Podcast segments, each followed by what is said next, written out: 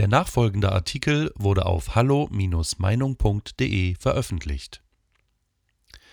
Verharmlosung von Schlachthofgräueln.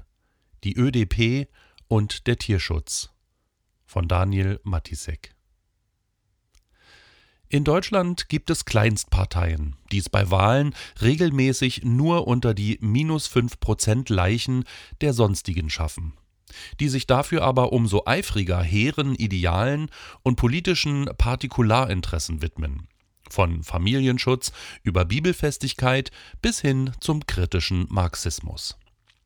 Umso mehr sollte man bei diesen Special Interest Vertretern, diesen politischen Splittergruppen erwarten dürfen, dass sie in ihren parteilichen Fachgebieten auch Konsequenz an den Tag legen. Im Fall der ökologisch-demokratischen Partei ÖDP, die sich in ihrem Programm bekanntlich erweitertem Umweltschutz und verantwortungsvollem Umgang mit der Schöpfung verschreibt und unter anderem auch Werte wie Teilhabe und Transparenz einfordert, gilt dies ganz besonders. Dass nun ausgerechnet ein Vertreter dieser Partei gegen Tierschützer Stimmung macht und von diesen aufgedeckte, unhaltbare Zustände in Schlachthöfen leugnet und verschleiert, ist da mehr als nur ein Ärgernis. Es zeugt vielmehr von purer Heuchelei. Genau dies passiert gerade im schwäbischen Landkreis Biberach.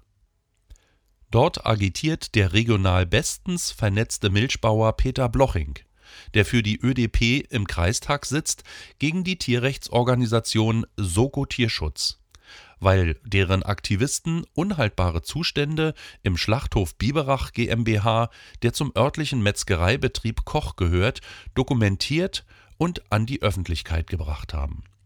Sogar der Südwestrundfunk berichtete für Report Mainz über den Fall im Kreistag war von Politikern aller Fraktionen auf die fortgesetzten Tierschutzverstöße bis hin zu unsäglichen Quälereien des Schlachtviehs nur mit den üblichen Phrasen und wolkigen Absichtserklärungen eingegangen worden.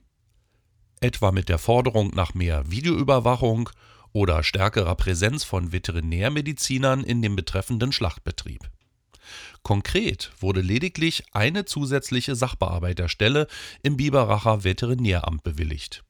Zur künftigen Entlastung der Tierärzte. Ansonsten bleibt aber alles beim Alten.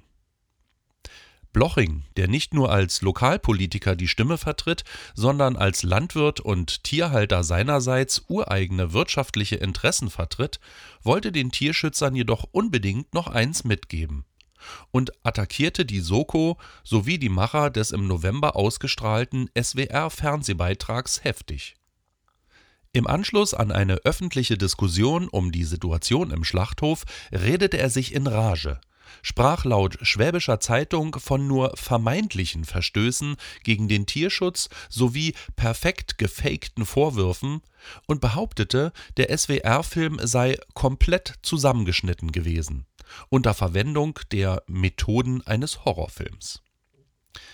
Die angegriffenen Aktivisten verwahrten sich vehement gegen die Vorwürfe Blochers, die völlig unbegründet seien, und verwiesen auf das unzweifelhafte Beweismaterial, das den Einsatz von Elektroschocks, die Tötung nicht vollständig betäubter Tiere sowie stumpfe und rohe Gewalt gegen wehrlose Schweine und Rinder in Hunderten von Filmstunden undercover dokumentiert hatte der ÖDP wirft die Soko vor, sie hänge offenbar den gleichen Verschwörungstheorien an wie die schlimmsten Tierqualfans im Netz.